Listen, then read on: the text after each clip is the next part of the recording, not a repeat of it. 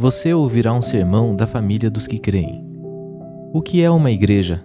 Quais as características principais de uma igreja bíblica? Qual é a tarefa primordial da igreja? Qual é a esperança central da igreja? A igreja é um lugar que visitamos? A igreja sou eu? Queremos tratar deste importante tema respondendo a estas e outras perguntas à luz das Escrituras.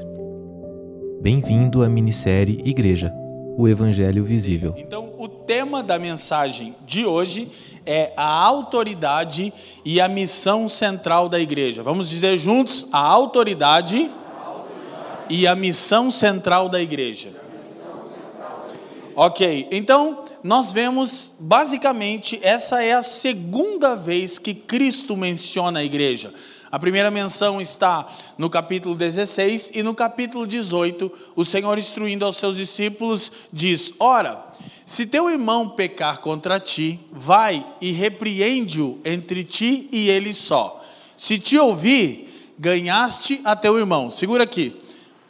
A tradução mais original não traz a expressão, a expressão contra ti.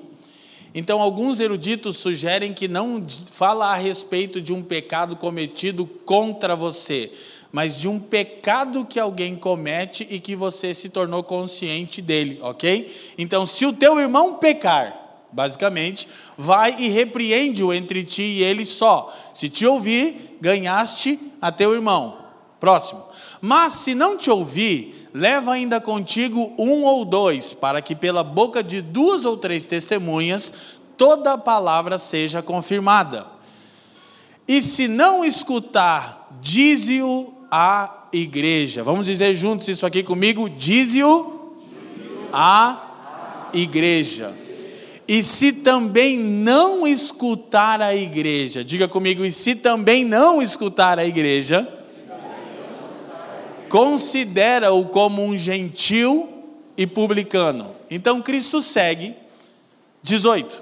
Em verdade vos digo que tudo o que ligardes na terra será ligado no céu, e tudo o que desligardes na terra será desligado no céu. 18. Também vos digo que, se dois de vós concordarem na terra acerca de qualquer coisa que pedirem, isso lhe será feito por meu Pai, que está nos céus. Porque onde estiverem dois ou três reunidos em meu nome, aí estou eu no meio deles. Seguimos. Então Pedro, aproximando-se dele, disse: Senhor, até quantas vezes pecará meu irmão contra mim e eu lhe perdoarei? Até sete. Jesus lhe disse: Não te digo que até sete, mas até setenta vezes sete. Por isso, digam comigo, por isso, digam assim, tendo isso em vista, já que isso é assim, o reino dos céus pode se comparar a um certo rei que quis fazer contas com os seus servos. Pai, te damos graças uma vez mais, erguemos o nome de Jesus mais alto do que qualquer outro nome sobre os céus que estão sobre nós, e te pedimos nessa manhã que você caia sobre nós com o espírito de sabedoria e de revelação, a fim de que os olhos do nosso entendimento sejam iluminados e possamos compreender a real esperança da nossa vocação. Pai, que nenhuma palavra se perca, mas que tudo seja para a glória do teu nome, pelos interesses de Cristo e para o bem do mundo. Assim oramos no precioso nome de Jesus e quem crê, diga amém. Gente, então com o texto em mente, eu quero fazer uma abordagem para que possamos entender a autoridade da igreja. Eu só quero dizer que, por autoridade da igreja, aqui eu não estou me referindo àquilo que a igreja pode fazer no cumprimento da sua vocação, ou seja, o quanto a igreja é empoderada por Cristo através do Espírito para cumprir a vocação. Não é dessa autoridade que eu estou falando, eu estou falando da igreja como a autoridade sobre a igreja, ou seja, qual é a autoridade que a igreja tem para que se defina se ela é ou não uma igreja bíblica. Por exemplo, nós nunca podemos perder de vista que Jesus disse em João 15,5: Sem mim nada podeis fazer. Ok? Então, sem Cristo, nós nada podemos. Mas o mesmo é, Novo Testamento, Paulo diz: Porque em Cristo posso todas as coisas. Então, sem Cristo, nada podemos fazer, mas em Cristo podemos fazer e suportar todas as coisas, Filipenses 4:13. Então não é dessa autoridade que eu quero falar, mas de como a autoridade que a igreja tem para zelar pela sua própria pureza e santidade. OK? Por isso eu li esse texto. Esse texto é um dos textos daquela série dos mais mal interpretados na história da igreja. É, tanto é que, tanto é que a maior parte de vocês e de quem vai acompanhar essa palavra está acompanhando, vai ouvir uma exposição do texto que nunca ouviu. Eu sei que não ouviu, porque não é comum. Por exemplo, nós fragmentamos o texto. Nós começamos a partir do versículo 18, projeta para mim, Bibi, por favor. Nós começamos a partir do versículo 18, fora do contexto sempre. Nós costumamos olhar, tudo que vocês ligarem na terra terá sido ligado nos céus, e tudo que vocês desligarem na terra terá sido desligado nos céus. Então o que, que nós pensamos que é isso? Ah, isso é o seguinte: igreja é um povo que tem vários interesses, que são os mesmos interesses deste mundo caído. Mas nós não conseguimos, porque não somos capazes profissionalmente, porque não estudamos para isso, porque somos preguiçosos. Então alguém nos disse que se a gente for numa igreja e aceitar num Jesus que é um ídolo, e a gente pedir junto em dois ou três, tudo que a gente quiser ele vai dar. É ou não é o que você aprendeu? A gente, vamos ligar aqui, irmão, vamos ligar aqui, varão. Vamos ligar aqui, vamos lá, Weber. Super Gêmeos ativar. Deus, um carro zero importado agora! Ligou na terra. Tá ligado, tá ligado. tá até um agora. É umzinho, né? Pegou o mistério aí, né? Bom, vou comer. Amém. Glória a Deus.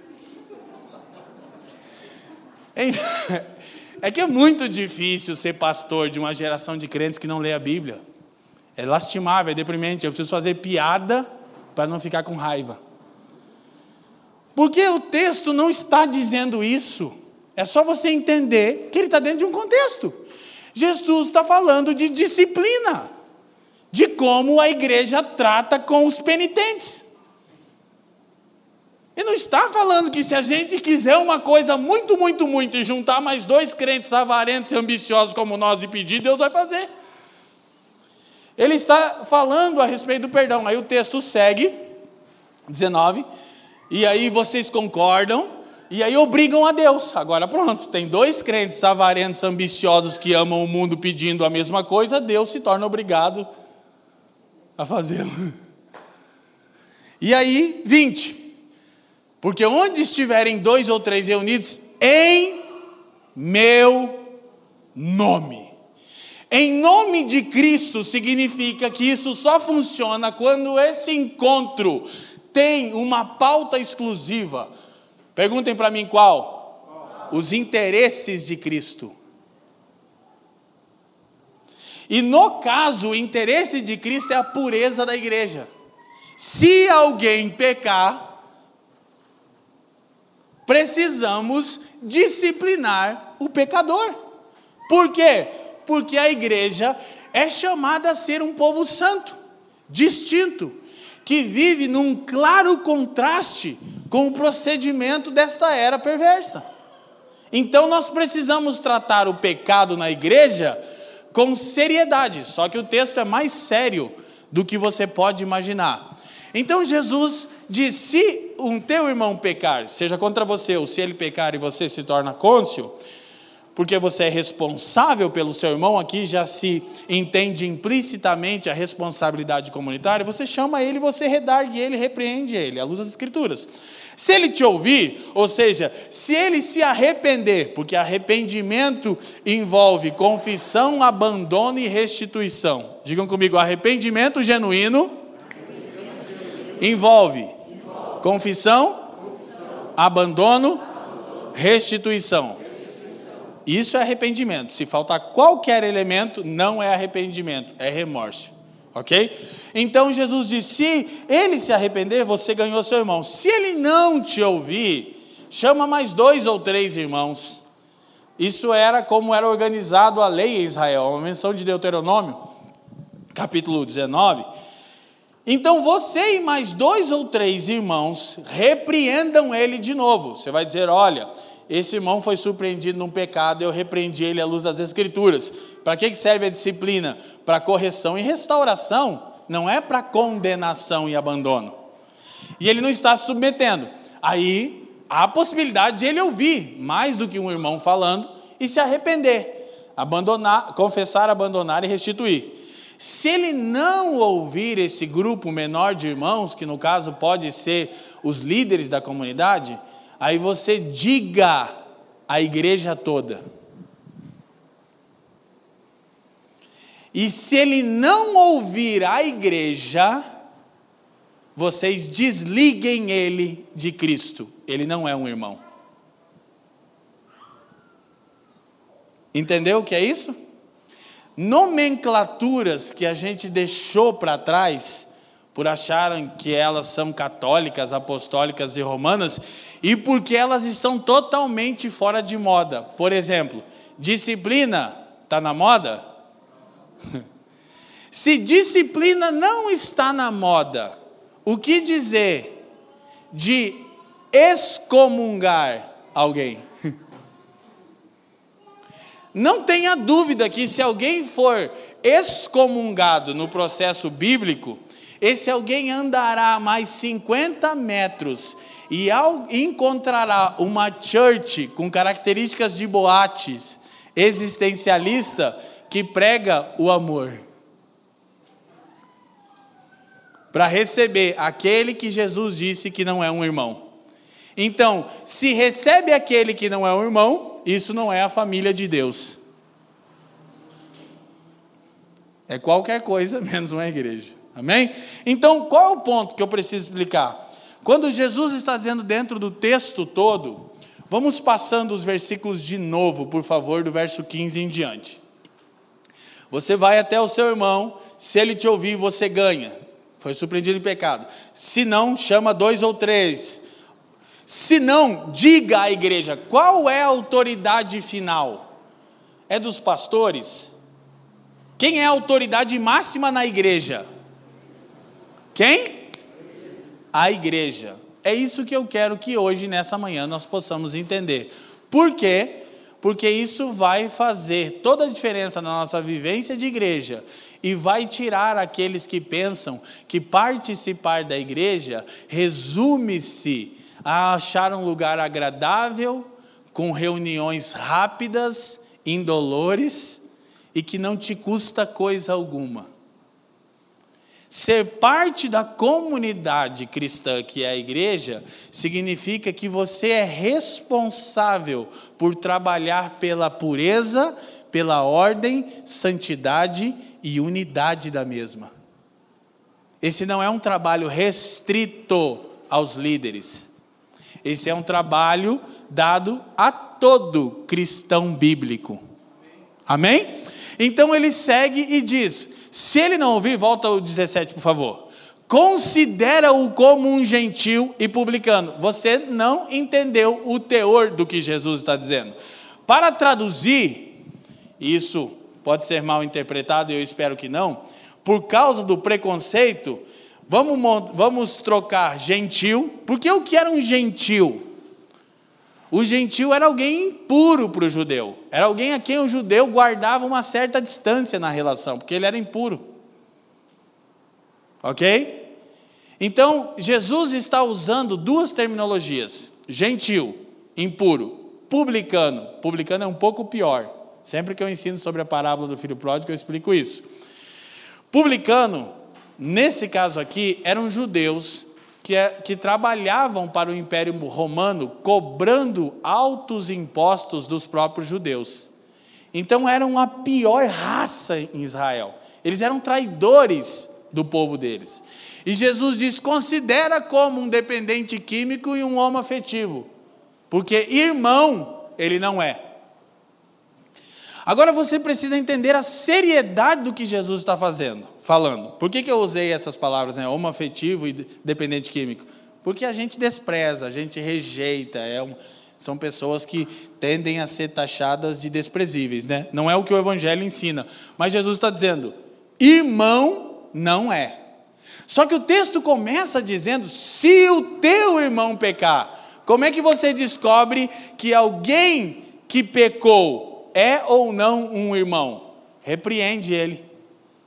A reação dele vai mostrar se ele é um nascido de novo ou não.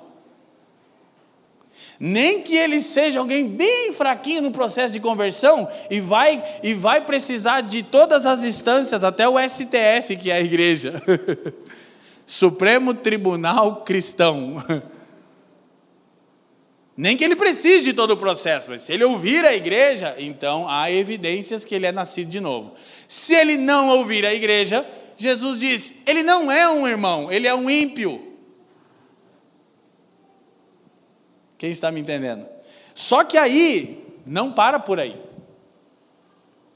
Jesus diz, aí a gente tem que agir da maneira correta. Então ele continua e vai dizer o seguinte: tudo que vocês ligarem na terra será ligado no e tudo que vocês desligarem na terra será desligado nos.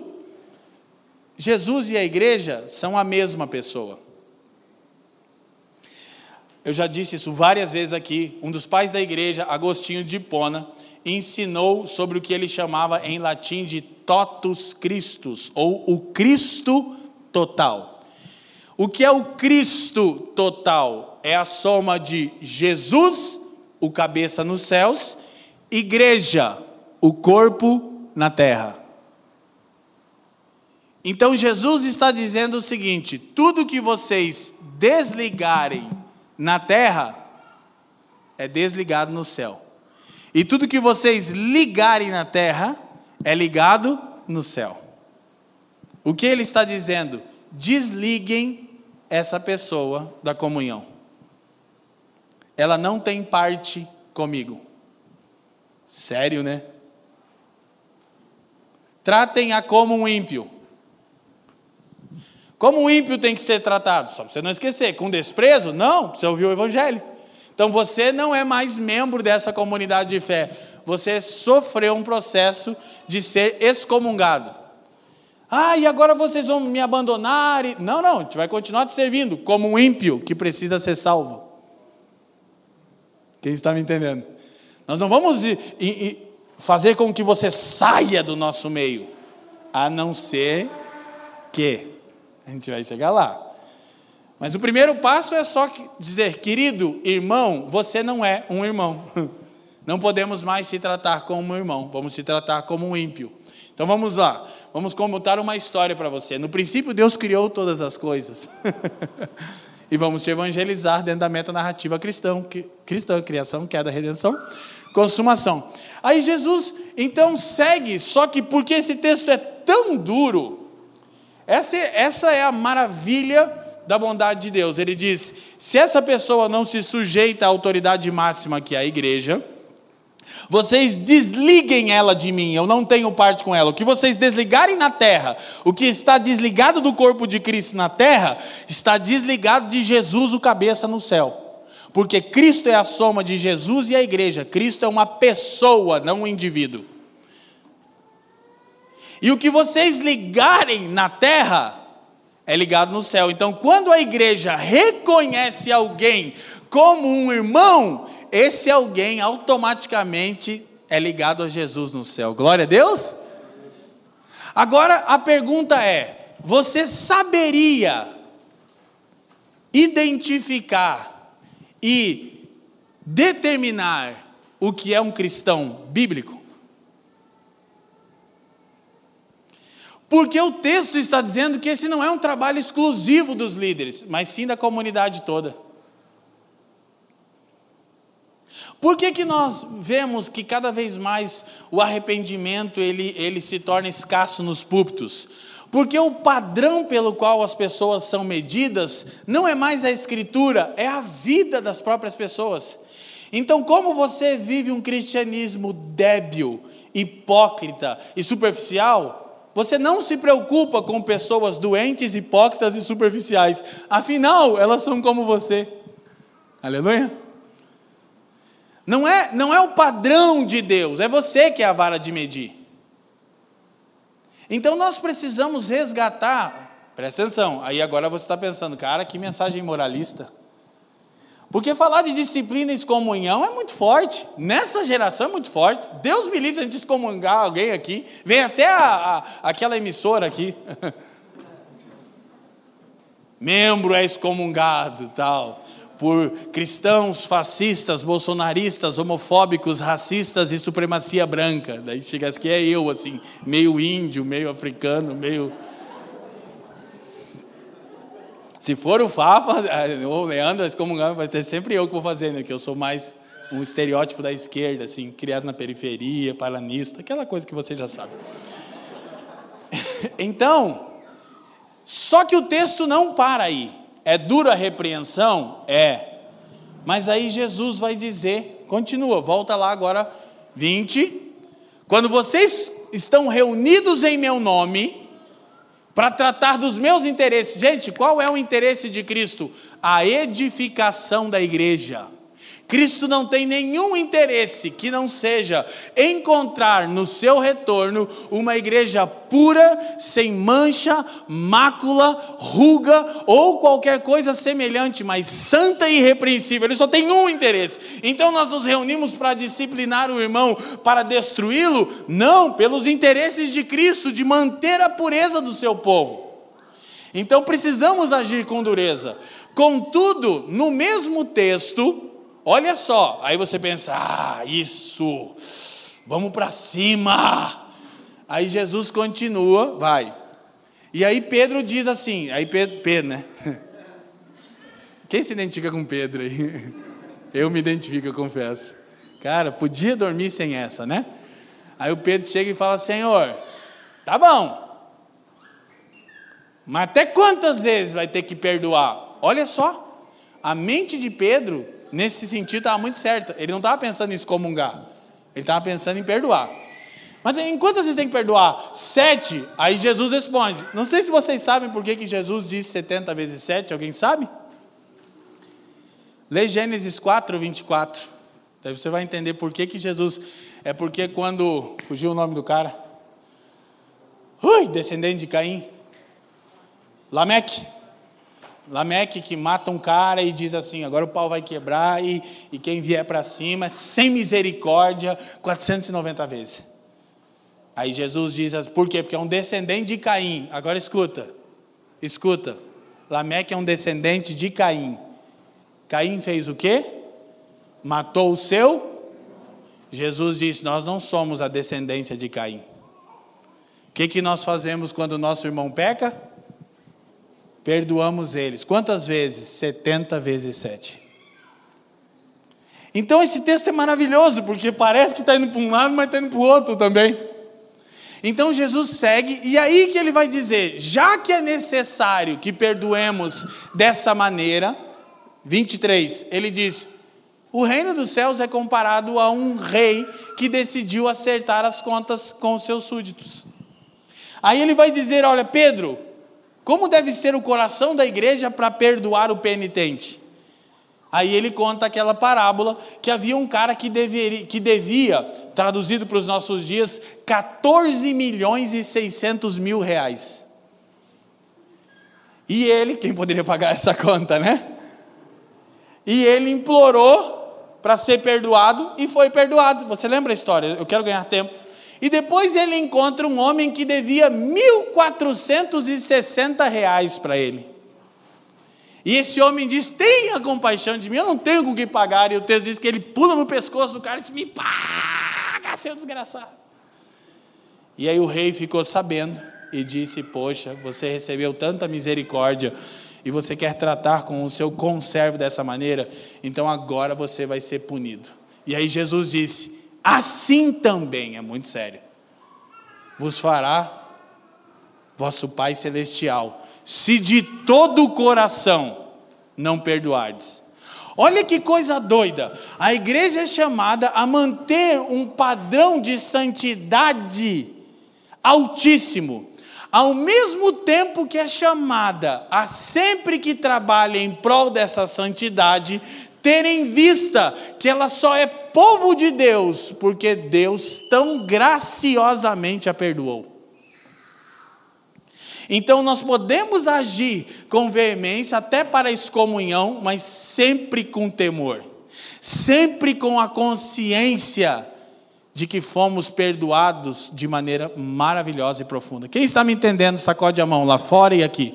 Estão me ouvindo bem?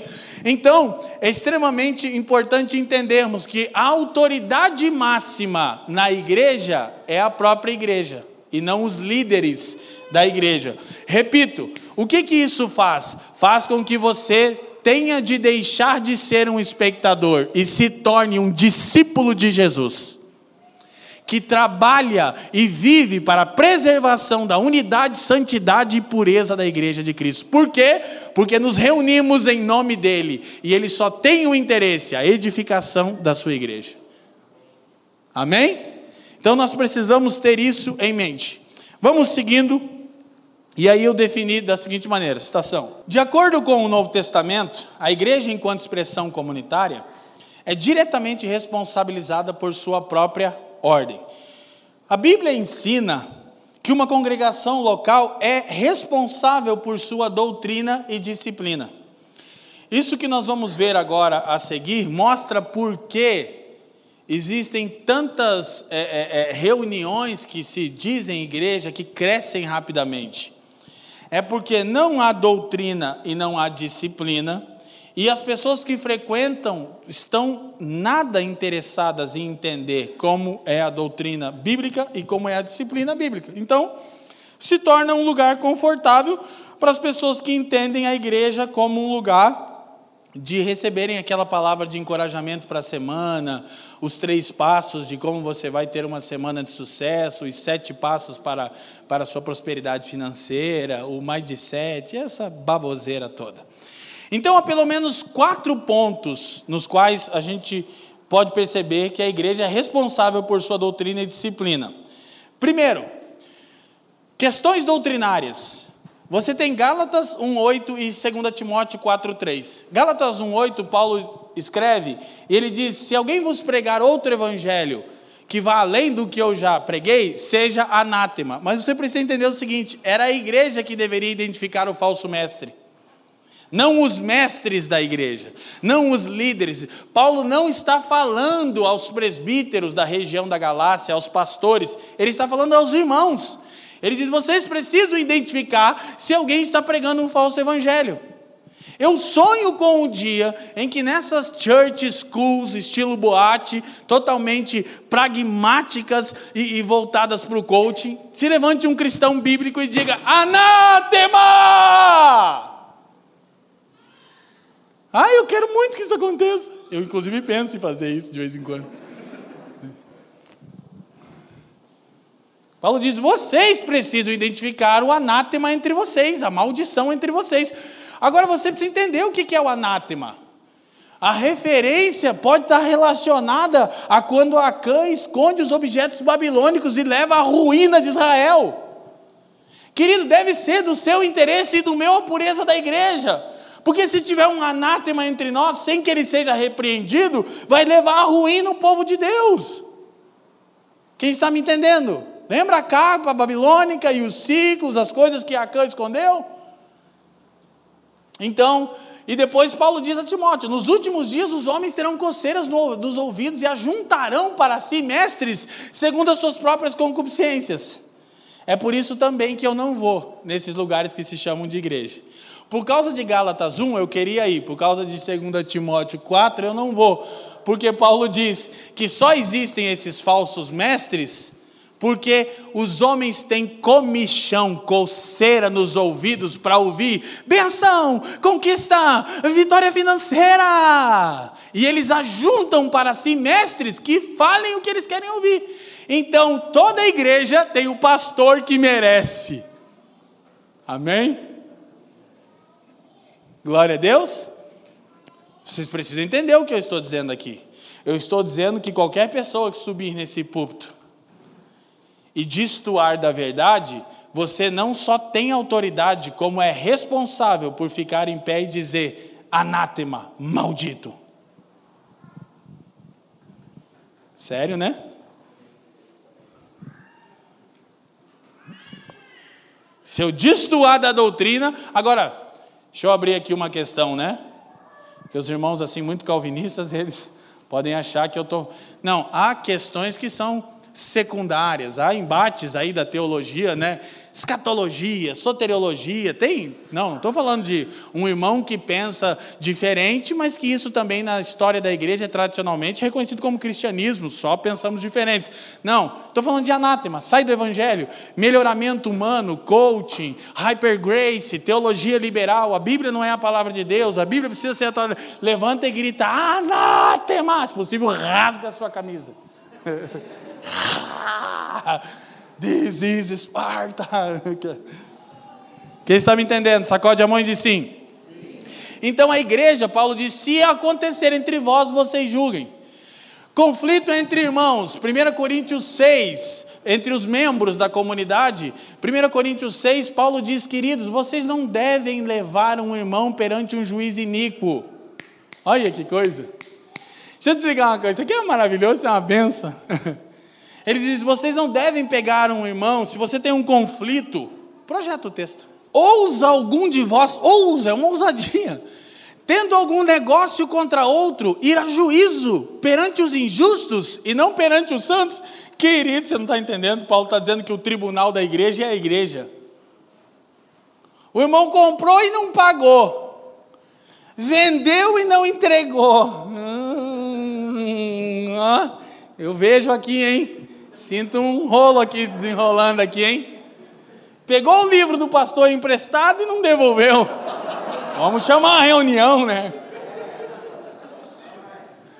Chamar um concílio. Vamos reunir, né? Não, agora sério. Há ou não há questões de conflitos que envolvem até prestação de serviço numa comunidade? Não é normal? Acontece. Aí o que, que Paulo está dizendo? Você não vai levar esse irmão perante um juiz iníquo. Você vai levar ele perante os santos. Ah, difícil. E aí a igreja vai ter que se envolver na causa. Tenso, eu não queria, de verdade.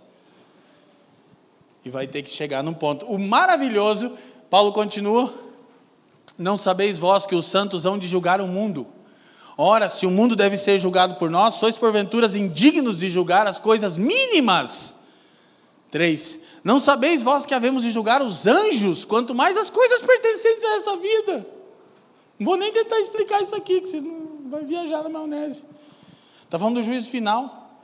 Então o ponto é o seguinte: a igreja é responsável por resolver o conflito entre os membros. Por quê? Porque por mais que nós somos pecadores em processo de santificação, né, justificados mais pecadores, isso pode acontecer. Então a igreja atua e auxilia nisso, para que não haja uma vergonha, um mau testemunho para fora. Irmão, vamos acertar aqui. O irmão comprou com você, você não entregou. Ah, meu prazo e tal, tal, tal. Tá bom, mas vamos bater um martelo aqui, vamos resolver isso aqui, irmão. O irmão ali vai ficar aflito. né? Então, a igreja é responsável por questões doutrinárias, por conflitos entre membros. Próximo, lá embaixo, disciplina da igreja. Disciplina da igreja. Esse aqui é pesadíssimo, é quando Paulo manda entregar o irmão para Satanás. E Paulo diz assim, ó: Tenha em mente uma coisa. Agora você vai entender. E Paulo diz assim: Ele diz, olha, não é boa a vossa jactância. Não é boa a vossa vanglória. Vocês ficam se vangloriando. Do que a igreja de Corinto se vangloriava? Dos dons espirituais. Tem poder. Ele disse: Mas ouve que se entre vós há imoralidade tal que nem há entre os ímpios, tem quem durma com a mulher do pai, e vocês querem entregar profecia. Disse: Não, não, não, não, vocês precisam tratar com seriedade o pecador penitente entre vocês. E aí Paulo diz: se ele não se arrepender, entrega para Satanás. Olha o que Paulo diz: para destruição do corpo, para que o espírito seja salvo no dia do Senhor. Então Paulo está pressupondo que ele é um irmão nessa prática pecaminosa terrível. Só que é interessante que o texto é muito forte. Depois você lê de 1 a 13, porque eu quero ganhar tempo. Mas assim, é um texto realmente que nós precisamos. Deixa eu só observar. É o que, que eu posso destacar aqui melhor. Eu também não vou procurar ensinar tudo que tem sobre disciplina aqui, né? Mas Paulo diz: vocês estão ensoberbecidos é, o tal deve ser tirado do meio de vocês, no versículo 2. Aí ele diz: Seja entregue a Satanás para a destruição da carne, para que o espírito seja salvo no dia do Senhor. Não é boa a vossa vanglória. Aí no 6 ele diz: Não sabeis que um pouco de fermento faz levedar toda a massa? Meu irmão, se aplicar isso agora às, às churches, cara, ele diz: Gente, o fermento faz levedar toda a massa. Sabe o que é o fermento? É, é um objeto estranho à massa, que tem uma natureza própria, e ele dá um crescimento rápido. E Paulo diz no texto assim: vocês estão inchados. Ele não diz vocês não estão crescendo como vocês acham, vocês estão inchados. Há milhares de pessoas, não são cristãos, não são discípulos de Jesus, não nasceram de novo, quem está entendendo? Ele diz: purificai-vos, pois, do fermento velho. Então, o que Paulo tem em mente, aí vamos lá, é, versículo 9, projeta 5, 9, para a gente ganhar aqui. Já por carta vos tenho escrito que não vos associeis com os que se prostituem. Isso não quero dizer absolutamente com os devassos deste mundo ou com os avarentos, ou com os roubadores, ou com os idólatras, porque então vos seria necessário, segura, Bibi, sair do mundo. Paulo Eu não estou dizendo para você não se associar com o incrédulo, que você não pode ter relacionamento, você vai ter que sair do mundo. Então tem uma denominação que na verdade eles nos chamam de primos, né? Você fala paz, ele diz de quem? Que diz que só ele são a igreja de Jesus, você sabe qual é. é. então, e eles assim, eles sentam, né, separados, né, meu pastor? O cara vai comer no, no, no refeitório, e daí ele não senta na mesa dos escarnecedores. Ele come separado porque ele é crente. porque eu sou crente. Então Paulo disse: Não, eu não estou falando contra os incrédulos, vocês não podem sair do mundo, vocês vão ter que sair do mundo. Embora tem muito crente que quer sair do mundo, né? Ainda bem que eu vou morar no céu. Oh, foi mesmo, né? Foi antes da gente. Pois volta. Mas agora vos escrevi que não vos associeis com aquele que, leiam bem alto para mim. Não, não, não, bem alto. Com aquele que, dizendo-se irmão for devasso, avarento, idólatra, maldizente, beberrão, roubador, com o tal nem ainda tira ele da comunhão. Não tenha mesa com uma pessoa que procede dessa maneira. Ele não é um cristão bíblico. Sério, né? Ai, pastor. Cristo diz: desliga na terra. Trata como um pagão. Paulo diz: não é um irmão, não há evidências. Então ele é duríssimo nessa, nessa repreensão. E aí ele, ele segue e diz o seguinte: por que que tenho eu julgar também os que estão de fora? Não julgueis vós os que estão dentro? 13.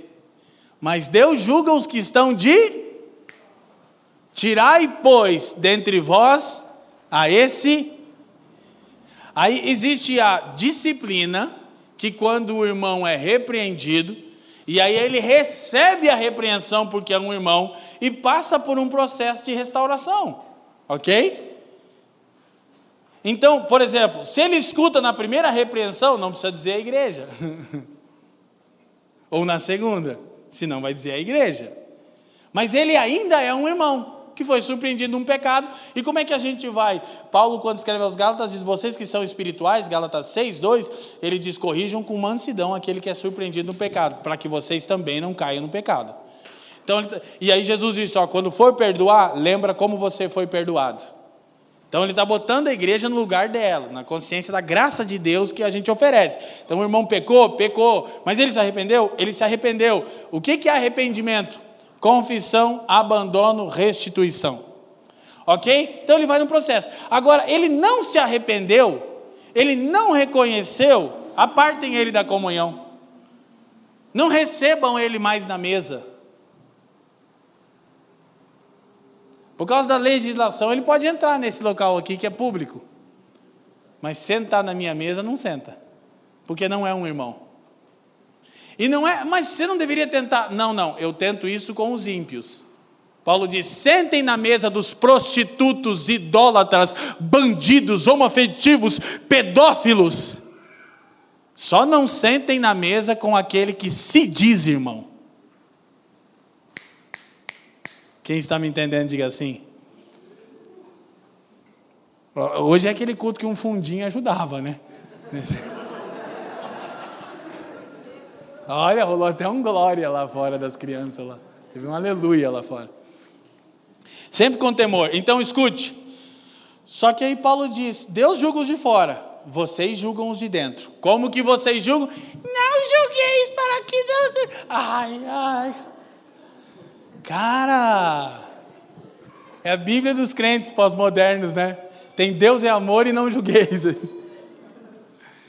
O texto está dizendo: não julga de maneira que não seja bíblica. Não julgue perdendo de vista que você também é um pecador que estava perdido.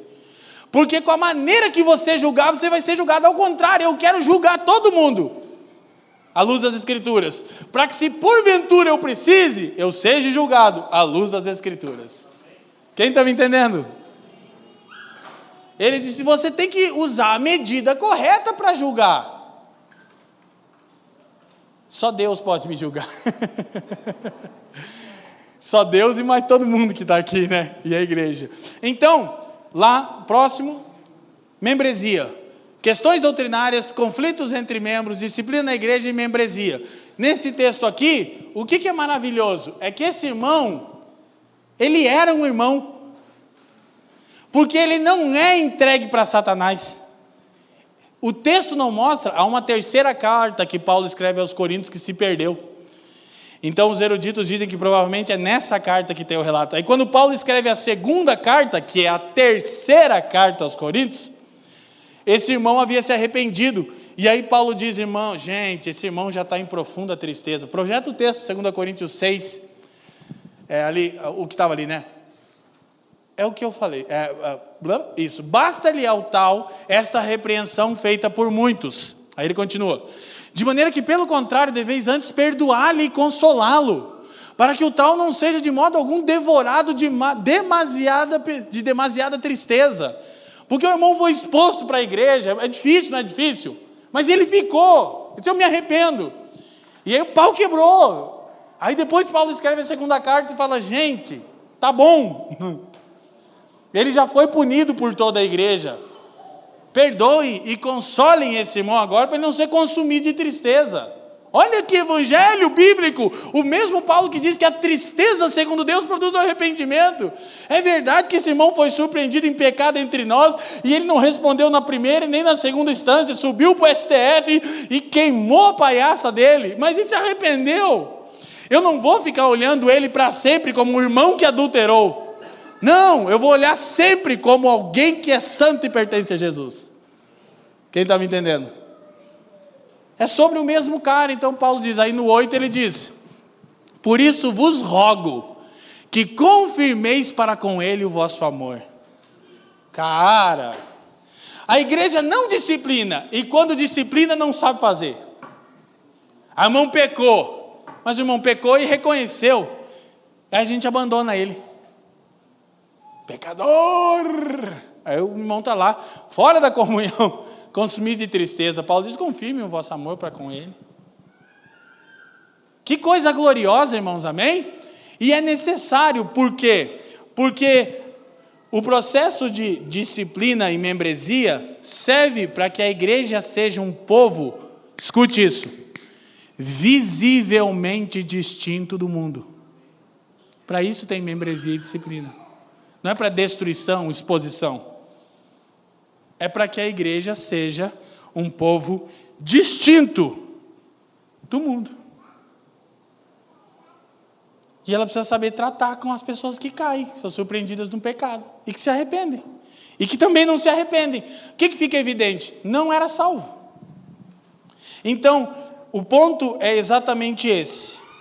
Então, vamos dizer, volta a projeção ali, Bibi, a gente vai para a próxima. Não, anterior. Isso. Vamos dizer juntos. A igreja é responsabilizada por tratar questões doutrinárias, conflito entre membros, disciplina da igreja, membresia.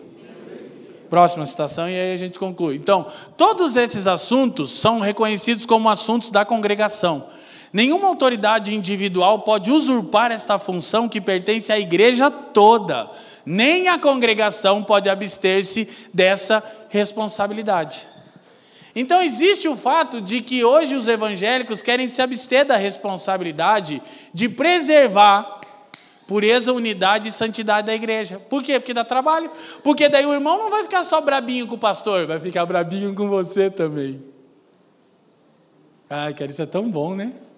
Eu fico tão feliz quando, quando rola um conflito, assim, ah, o irmão está brabo comigo. Eu disse, aleluia, não é comigo. Quando tem um irmão que não está mais frequente, mas cadê o irmão? Eu já penso, é comigo, é sempre comigo. Eu já sou, né? Eu sou a vítima do negócio. O Fafa diz: É, para você tudo é mais difícil.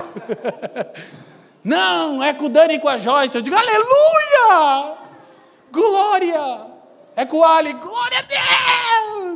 Porque a igreja está sendo responsável pela igreja. Agora escuta, escuta. Escuta e presta atenção, vou te falar de novo. Jesus usa 70 vezes 7, porque um descendente de Caim disse que não perdoaria e não teria misericórdia 490 vezes se fosse necessário. Lameque, Gênesis 4, 24. Ele é um descendente de Caim. O que Caim é? Caim é alguém que não assumiu a responsabilidade pelo seu irmão. Quando o Senhor pergunta a Caim, em Gênesis 4,9, ele diz: Onde está o seu irmão? Caim responde: Não sei. Eu por acaso sou responsável por ele? O que que Deus esperava ouvir? Claro. Mas não. Então o que Jesus está tratando? A igreja não anda no caminho de Caim, como Judas fala em sua epístola. A igreja é uma comunidade que é responsável pelos seus membros. Tem um irmão em aflição, tem um irmão em dificuldade, tem um irmão precisando ser repreendido. Você não tem que esperar que os pastores tão somente percebam isso. Mas você percebeu? Haja. Aí tem um processo do STF que você já entendeu. Fala com ele, se não der, leva dois ou três, se não der, chama o STF. Então, que, que nós vemos na instrução próxima de Jesus e de Paulo? Tanto na instrução de Jesus em Mateus 18, quanto na carta de Paulo aos Coríntios, está previsto o perdão ao penitente arrependido. Do contrário, se não houver arrependimento, o mesmo não é um irmão. Sabe por que a igreja atual não quer fazer um processo de membresia e disciplina bíblica? porque ela vai descobrir que a maior parte das pessoas não são irmãos. E é fatídico para um pastor descobrir que ele fala para uma congregação de ímpios, travestidos de evangélicos. O que, que a disciplina bíblica mostraria? Que 70% dos evangélicos no Brasil não nasceram de novo. E as megas igrejas, churches, schools, boates, esvaziariam. E aí o estilão de vida extravagante do pastor não dá mais para ir para Disney. Entendeu? O dízimo cai. O painel de LED tem que ser devolvido porque faltava 60 prestação. Ninguém quer fazer isso. Quem está me entendendo, diga assim. Difícil, né? Então, assim, esse é o ponto. Só que está implícito o quê? Está implícito o perdão. Daí a dureza da disciplina bíblica. Ela é para discípulos. Por que, que a disciplina bíblica é tão dura? Porque ela é para ser aplicada a discípulos de Jesus. E discípulos de Jesus, olhem para mim, não acham custoso demais coisa alguma para se alinharem à vontade do seu Senhor. Vou dizer de novo. Daí a dureza da disciplina bíblica, pois a disciplina bíblica é para discípulos. E discípulos de Jesus não acham custoso demais coisa alguma para se alinharem à vontade do seu Senhor. São discípulos. Naturalmente, nós, por causa da herança adâmica, a gente tende a se proteger. Pode ser que no primeiro momento a gente tenta dar um. Mas se você nasceu de novo, e essa repreensão em amor, você vai dizer, oh, meu irmão, glória a Deus. Obrigado, meu irmão. Não estou andando de acordo com a vontade do meu Senhor. Obrigado por ser tão firme comigo. Que o amor verdadeiro é firme. Por isso, Paulo diz em 4,15 de Efésios: falando a verdade em amor. Ele está falando da edificação da igreja. Ou seja, eu só posso falar a verdade em amor. E é justamente por amar que eu falo a verdade. Amém? Precisamos ser um povo distinto. Então, nós vamos observar algo aqui rapidamente a respeito é, de, da maioria das epístolas do Novo Testamento. É extremamente importante observar que a grande maioria das epístolas neotestamentárias são endereçadas às igrejas e não especificamente aos seus líderes. Se os líderes fossem a autoridade máxima numa igreja, as cartas seriam escritas a eles. Olha, olha que doideira que eu estou fazendo. Você não está entendendo, irmão? Eu falei até com o presbitério, falei, vou ensinar publicamente. Eu estou dizendo que nós não somos a autoridade máxima na igreja. Vocês são a autoridade máxima. Quem está me entendendo? Só que os irmãos não dão amém porque não querem essa responsabilidade, né? Quando alguém diz aqui, eu quero servir, eu acho que isso podia ser feito melhor, a gente diz, aleluia! Sério, glória a Deus! Eu penso que deveria ser feito assim. Ah! Que isso é nossa empresa. Mas Deus, irmão, nem vem, ele já conhece. Ô oh, irmão, aqui a gente diz que a gente tem é, espaço, já sabe, né? Para todos os ministérios, só não tem para o ministério das ideias. O irmão vem, né, pastor? Tive uma ideia. a gente podia, a gente podia fazer assim. A gente diz, irmão, está no seu coração? Segundo a justa operação de cada parte, Efésios 4,16. É gostoso dizer como deveria ser, né? Ah, eu acho que podia ser assim. É o ministério das ideias. Aqui não tem espaço para o ministério das ideias. Então, quando a gente olha para as saudações, a gente vai ver agora rapidamente, a gente vai perceber uma coisa. A responsabilidade de lidar com, então, questões doutrinárias, conflitos entre membros, disciplina da igreja e membresia, ou seja, pureza, unidade e santidade da igreja, é da igreja. Romanos, quando Paulo escreve aos Romanos, a quem ele escreve? A pastores, líderes, presbíteros? Não. A todos os amados de Deus que estáis em Roma.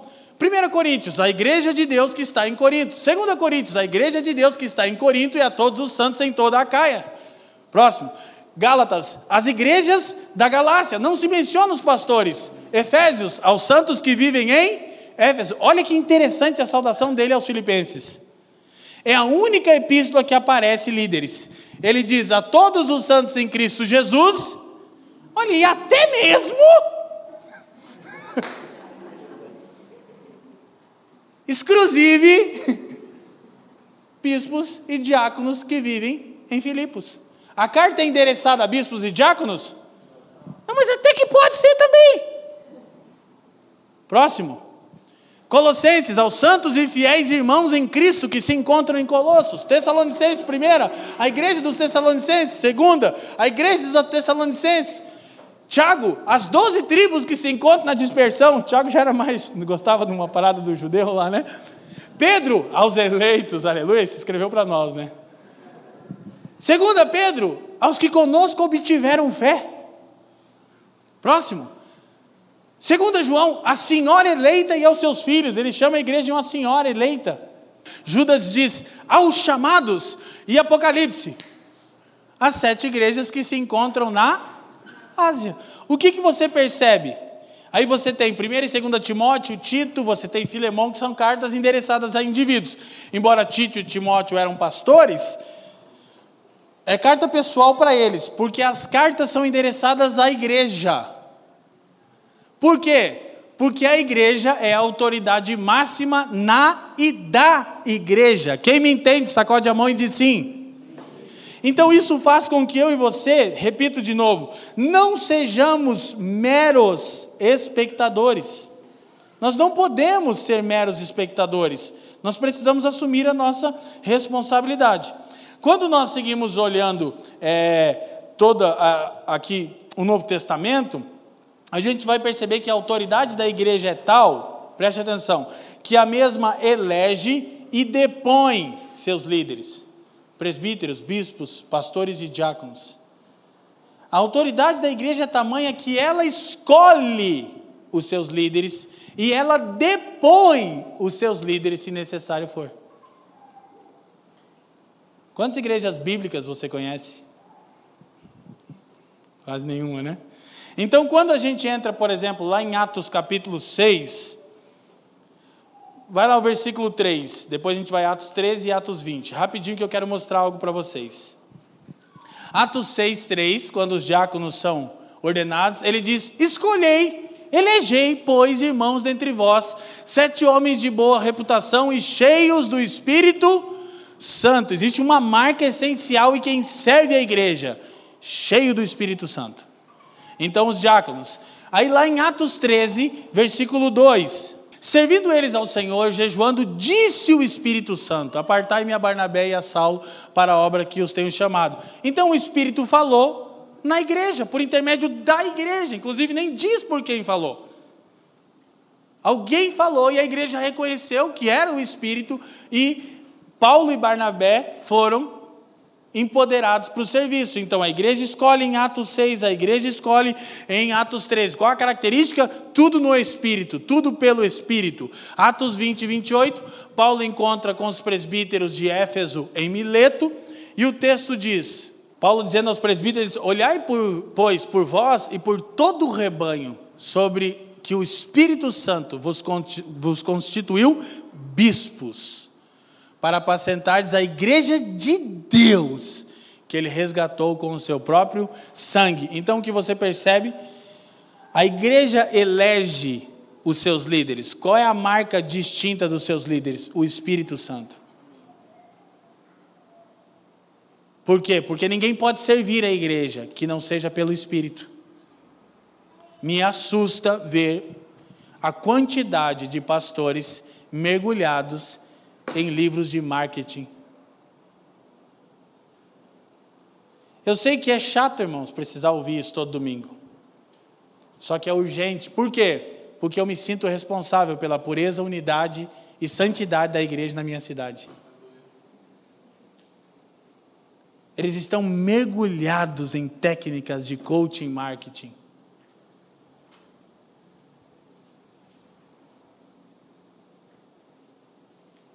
Se você perguntar para um pastor hoje, quantas horas você gasta de estudo da Bíblia por semana? Você vai sair correndo daquela igreja, vai levar todo mundo que for possível e nunca mais vai voltar. Você vai descobrir que não estudam as Escrituras. É só você ouvir. Não interessa a disciplina bíblica, porque não interessa que a igreja seja distinta. Que Deus é amor. Então, vamos perceber, seguindo, próximo, Lutero disse isso aqui: uma assembleia ou congregação cristã tem o direito e o poder de julgar todo o ensino, bem como chamar e designar, instituir e demitir mestres. Foi Lutero que disse isso. A igreja é a autoridade sobre seus próprios líderes. Ela os elege, ela os depõe, se necessário for. Então, olha para mim, presta atenção. Nós, com o presbitério e diaconia da família dos que creem, composto por três famílias no presbitério: Leandro Alves, Fabiano Crenque, Leandro Vieira, respectivamente as esposas, servem junto ao Senhor, e as quatro famílias da diaconia na pessoa dos seus maridos Felipe Bartoszewski, Fábio Pupo, William Amaral e Lucas Bauser, estamos nos colocando à disposição para sermos depostos por vocês. Estou pedindo que vocês observem, vocês todos que são membros dessa comunidade. Já chego lá. Observem a nossa conduta. Por quanto tempo a gente vai fazer isso, pastor Leandro? Para sempre. E quando formos achados em falta e não haja arrependimento, por favor, nos removam do púlpito. Amém? Se qualquer um destoar da doutrina, essa autoridade é confiada a vocês. Você que me acompanha, deponha falsos mestres. Aleluia. Porque é melhor que se esvazie essas boates gospels do que o nome do Senhor continue sendo envergonhado. E se você não é um cristão que sente angústia pelo nome de Jesus estar na lama no Brasil, você não é um cristão. Porque eu tenho vergonha de dizer que eu sou pastor. Por causa do meu procedimento? Não, por causa do procedimento da classe pastoral, em sua maioria. Restam alguns remanescentes. Graças a Deus por Jesus Cristo. Mas calma, fica tranquilo. Glória a Deus. Os irmãos acham que tem um irmão aí que é brabo, é porque eles não conhecem a minha versão. Spider. Projeta para nós. Então, nós vamos perceber que quando os apóstolos vão repreender a igreja, olha isso. Os apóstolos tinham tanta convicção do senhorio de Cristo sobre a igreja, isso já é frase do meu novo livro, irmão. Ah, meus revisores aqui.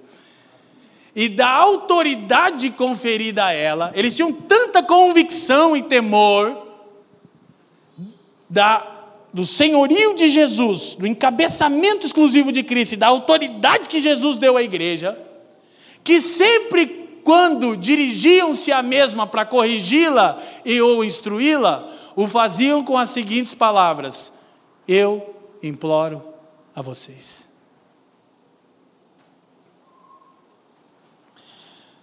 Se você tem uma, uma Bíblia no seu celular com busca, coloca a expressão rogo-vos no Novo Testamento. E você vai ver, por mais do que todos esses textos aqui, quando os apóstolos precisam instruir ou corrigir a igreja. Os apóstolos de Jesus, não essa patifaria que se chama apóstolo no Brasil. Estou dizendo os, os, apóstolos do Cordeiro, estou falando de Paulo. É uma patifaria, estou falando patife, irmão. Quando iam repreender a igreja, começavam com a expressão: pelo amor de Deus, imploro a vocês, Voltem-se para a Escritura e para o Senhor. Nunca faziam com uma postura de quem é senhor do rebanho. Sério isso, né? Será que Paulo precisava rogar? Será que Pedro, o cara que diz tu és o Cristo, precisava implorar aos irmãos? Então eu vejo líderes tratando a herança de Deus como um lixo. E quando essas pessoas têm algum lampejo que aquilo está errado, elas dizem, mas tem que honrar, né, Leandro? Eu disse, como que você vai honrar um déspota, um caído, um profano? Alguém que chegou a tal ponto de insanidade mental que pensa que a igreja pertence a ele. Corre daí, chama todo mundo. Aleluia.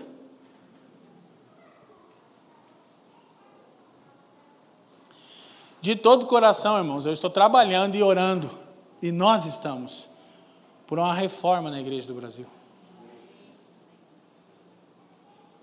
Precisamos de pessoas que zelam pela pureza da igreja. E se você está achando que eu estou exagerando, vá ler a Bíblia. Vá ler as cartas que Paulo escreve aos Coríntios. A entonação de voz, até na, no segundo, na segunda carta, 2 Coríntios capítulo 11, Paulo diz assim: Eu estou zeloso de vocês com zelo de Deus, porque eu vos prometi apresentar como uma noiva pura um só marido, a saber, Cristo Jesus. A postura de Paulo é que ele é tanto como um pai da noiva, alguém que zelou a vida inteira para que a noiva não perdesse a sua pureza, ou talvez como um eunuco, alguém que naquela época servia as mulheres que seriam entregues aos reis, mas para eh, participar desse serviço, esses homens eram castrados para que eles não tivessem nenhum tipo de prazer ou interesse pela noiva. No que tange a igreja de Jesus, pastores genuínos são castrados.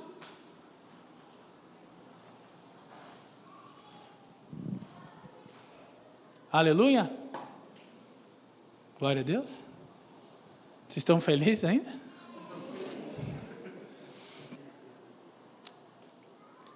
Quem me conhece aqui, os irmãos sabem. Ah, é por causa do. Que rapaz? Eu não sei se existe. Eu não sei se existiu um tempo na minha vida em que eu não me senti diariamente angustiado por causa da edificação da igreja. Pode perguntar para minha mãe que está ali. E para minha esposa que está 18 anos comigo já. E a gente está estarrecido com o que o Senhor está fazendo na nossa comunidade de fé. Porque muitos irmãos estão sendo acrescidos e a gente não está achando que nós somos bons. Nós estamos em desespero, em estado de choque. Por quê? Porque queremos apresentar vocês como uma noiva virgem a Jesus. E quanto mais pessoas, significa que a morte em nós vai operar mais eficaz, eficazmente, meus irmãos.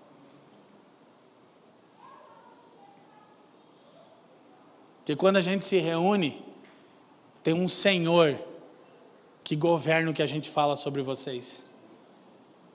Eu tenho uma clareza de que eu hei de dar conta.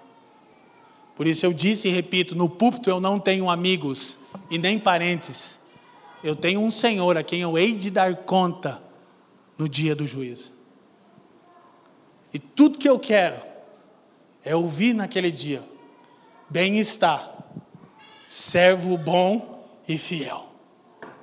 Foste fiel no pouco, entra no gozo do teu Senhor.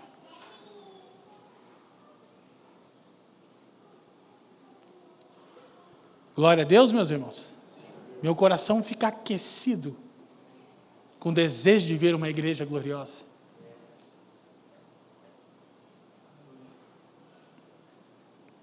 Eu fico honrado de andar com os homens que eu caminho nessa comunidade de fé aqui. Eu, eu acho que é maravilhoso poder subir no púlpito numa manhã como essa e falar livremente para a glória de Deus, pelos interesses de Cristo e para o bem do mundo, de maneira que não temos rabo preso com ninguém. É bom demais. Estou cheio de amigo que me ama, mas me rejeita o microfone. Que bênção! Eles veem os meus stories e os meus posts. Eles quebram as partes interessantes e fazem sermões inteiros. Mas o Leandro é perigoso. Eu digo: nada é tão ruim que não possa piorar. A família dos que creem vem aí. Faca na caveira. Fatiou, passou. Isso. Fatiou, passou. Bom, Matias. Aleluia. Então, nós precisamos, qual é as marcas de uma, de uma igreja bíblica? O que caracteriza uma igreja, uma igreja bíblica? A Confissão Belga de 1561 disse: As marcas pelas quais a verdadeira igreja é conhecida são estas. Se a doutrina pura do evangelho é pregada ali, amém? Só que aí vou te falar de novo, é você que tem que saber isso. Ai, pastor, quanto tempo eu fui enganado naquela igreja. Claro, você é um cristão paia, podre, raso, toscão. Vamos honrar o apóstolo. É, vamos dar para ele mais um carro. Ah, vamos dar para ele um iPhone. Tosco, bem feito. Dê graças a Deus por ter sido livre, amém? Só que a liberdade, cara, ela é no começo, quando a desilusão chega, assim, ah, 20 anos. Ah. Então tem que identificar se o, se o evangelho é pregado com pureza. Mas tem que conhecer o evangelho. Se a igreja mantém a administração pura das ordenanças, batismo e ceia, conforme instituídas por Cristo. Se a disciplina eclesiástica é exercida em punir o pecado, se o pecado é tratado. Em resumo, se todas as coisas são realizadas de acordo com a pura palavra de Deus, se todas as coisas contrárias são rejeitadas, e se Jesus Cristo é reconhecido como o único cabeça da igreja. Dentre tantas confissões que nós temos historicamente, que nos ajudam a entender de maneira mais clara as Escrituras.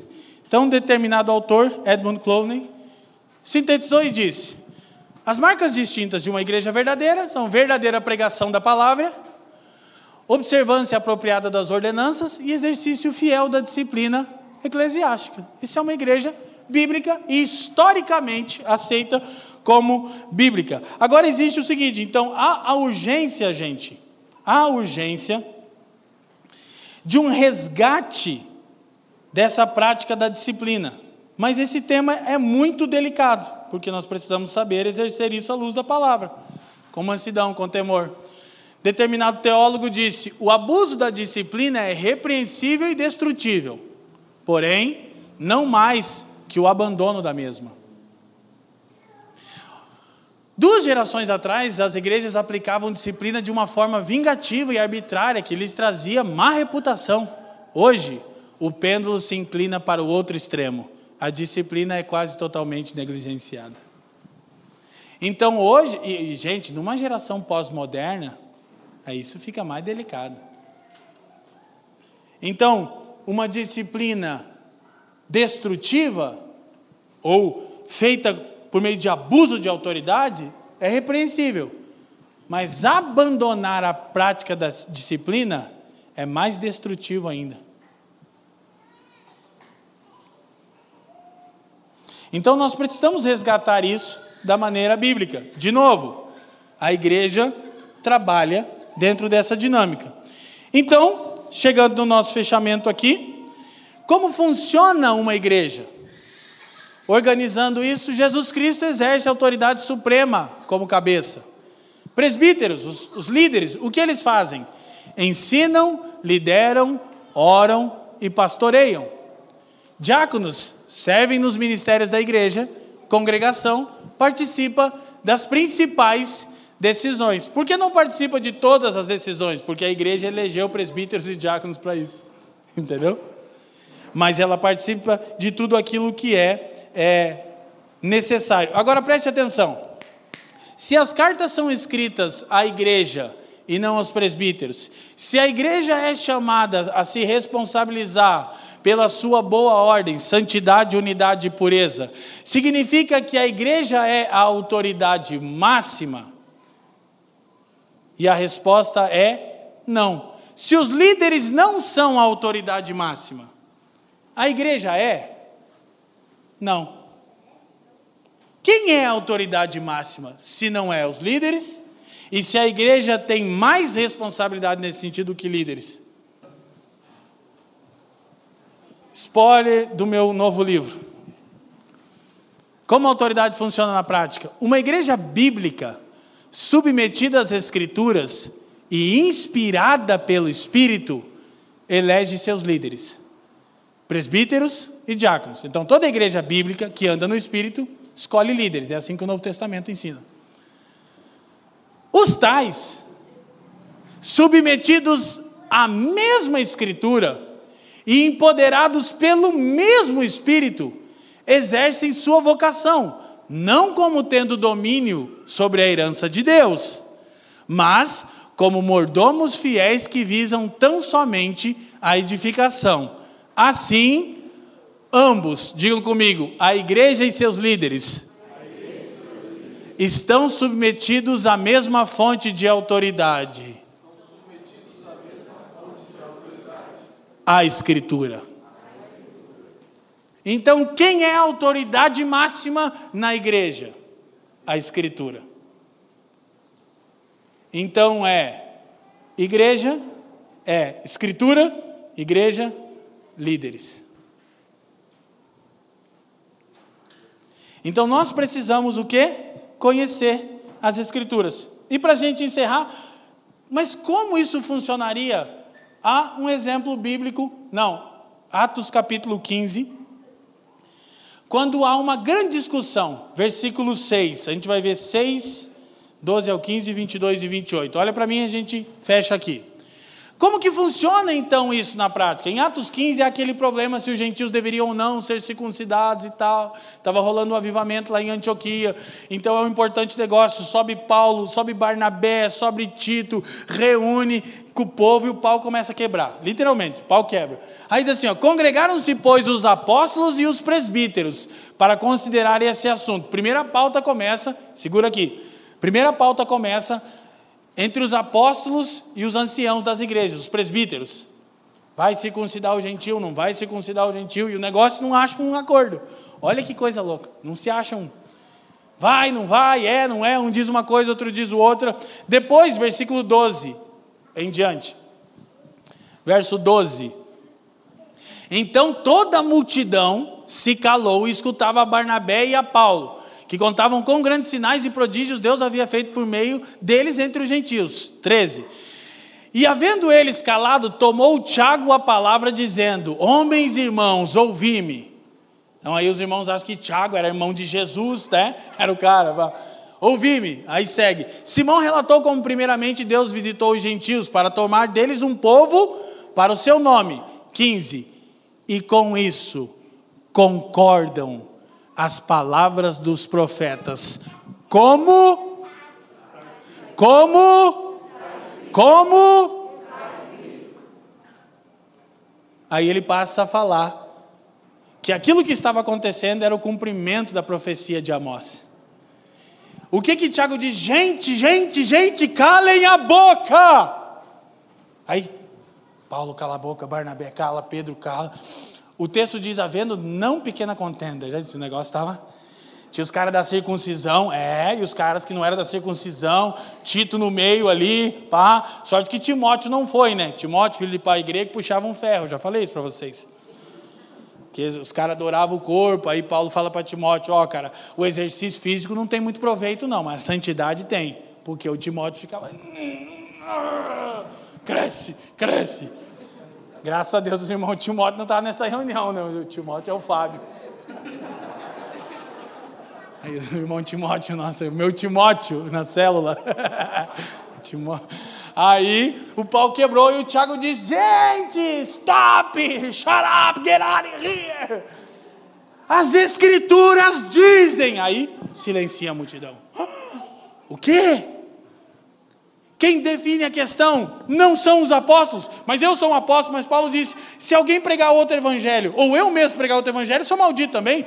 Apóstolo, pastor, presbítero, diácono, ninguém tem autoridade superior à Escritura. E nisso nem toda a igreja. Então aí ele compartilha, chega no final 22 e 28.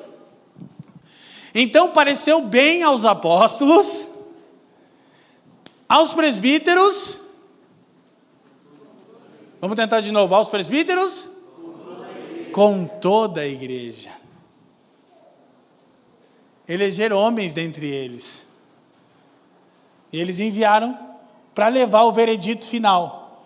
Apóstolos, presbíteros e, todas, e toda a igreja submeteram-se às Escrituras.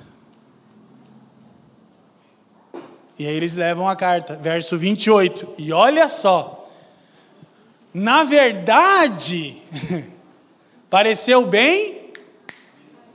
Pareceu bem? Olha como eles enviam a carta. Pareceu bem ao Espírito Santo. E a nós. Não vos impor carga nenhuma. Por causa da circuncisão. Então o que você tem? As Escrituras, o Espírito, apóstolos, presbíteros e toda a igreja em comum acordo. Quem estava entendendo? Só que é mais difícil, porque o texto começa dizendo: havendo entre, havendo entre eles não pequena contenda. Eu digo que isso é mais ou menos nossas reuniões. Todas as nossas reuniões começam Ata do dia 22 de 8 de 2021. Pastor Fabiano Crenque abriu a reunião. Ponto, ponto, ponto. E havendo entre eles não pequena contenda. Pois a decisão vai ser tomada, mas vai ter sempre essa característica. Né? Aleluia. Estou te falando. Os irmãos aqui não tapam em mesa, é perigoso. Não é não, Fafa? Mas não é o Fafa, só para não ficar aí. Então, eu disse autoridade da igreja e missão central da igreja. Lógico que nós chegamos no fim, nosso horário se, se completou. Então, qual é a missão central da igreja? Uma só: pregar o evangelho de Jesus Cristo. E na semana que vem, nós vamos falar como a igreja prega o evangelho por intermédio de tudo aquilo que ela faz, inclusive da sua liturgia dominical. Tudo que a igreja faz é essencialmente pregar o evangelho. Então a igreja pode se envolver com política? Sim. Pode se envolver com os pobres? Sim. Pode se envolver com causas é, é, de, de minorias? Sim. Mas é o trabalho da igreja? Não. A igreja deveria? Não. Ela pode. Ela prega o evangelho. E ela é uma nova ordem social. A missão central da igreja é uma só: pregar o evangelho. Mas a gente vai compartilhar isso mais na semana que vem. Agora, escuta, não perde que eu não terminei. A última citação é a mais importante de tudo que eu disse até aqui. Por quê? Porque você e eu podemos ser tomados de um zelo carnal, que é um zelo que não tem misericórdia. A gente é zeloso, a gente manda para o inferno, mas se se arrepender, é família nossa. Entendeu? Vai para o inferno, seu desgraçado! Aí o irmão se arrepende, então você não é desgraçado, você está na graça. Vem aqui, seu infeliz, vamos te ajudar. Não é assim? A dona Elisete é sempre assim. Ela está rindo lá. Vai sentar na casa da dona Elisete, ela começa, filhinho, Senhor. Aí 30 minutos depois, te arrepende! Mãe, calma. Um dia eu cheguei na casa da minha mãe, ela estava berrando, eu encostei o carro lá na rua e falei, meu Deus, aleluia, o que está acontecendo? Era só mais um aconselhamento cotidiano. Tinha um irmão lá mesmo. Vai na casa de Elisete para você ver. Só que a repreensão feita em amor edifica, vem? Sim ou não? Quem já se sentiu amado sendo repreendido duramente, de verdade? Eu, muitas vezes, muitas. Os irmãos me chamar na xinja, como diz o outro. Então a gente pode ser consumido de um zelo é, é, desproporcional, não misericordioso, ou de um desespero. Aí tem os irmãos, é, não tem mais crente nenhum, a igreja se perdeu, está tudo acabado, eu vou ficar em casa, eu sou a universal. Quer dizer, a igreja. É, não, daí vai estar tá tudo acabado mesmo. Não, Aí quando a gente olha a luz do Novo Testamento, a gente vai ver duas coisas. O sucesso da igreja quanto à sua natureza e missão está garantido. Ela se tornará santa e irrepreensível e será triunfante. Quanto à natureza, ela tem que ser santa e irrepreensível. Efésios 5, 26 e 27 diz que a garantia é de que a igreja vai ser santa e irrepreensível, sabe qual é? Cristo se entregou por ela. Você acha suficiente? Ou você acha que Jesus não pode fazer isso? E sobre a missão da igreja em avançar na proclamação do Evangelho, Jesus disse: as portas do inferno não prevalecerão contra a igreja. Ele está dizendo: entra arromba e proclama o Evangelho. Não tem nenhuma área, não há nenhuma área que está embebida do secularismo. Vai dizer, aqui não pode se falar de Evangelho. Você vai dizer, epa! Pera lá! Não há nenhum centímetro quadrado da existência, disse Abraham Kuyper, sobre qual Cristo, que é o soberano, não clame, é meu. Todas as esferas de atuação, todas, Na política, nós chegamos e proclamamos: Cristo é o Senhor, e cada um de vocês há de dar conta a Ele naquele dia. Em qualquer outra área.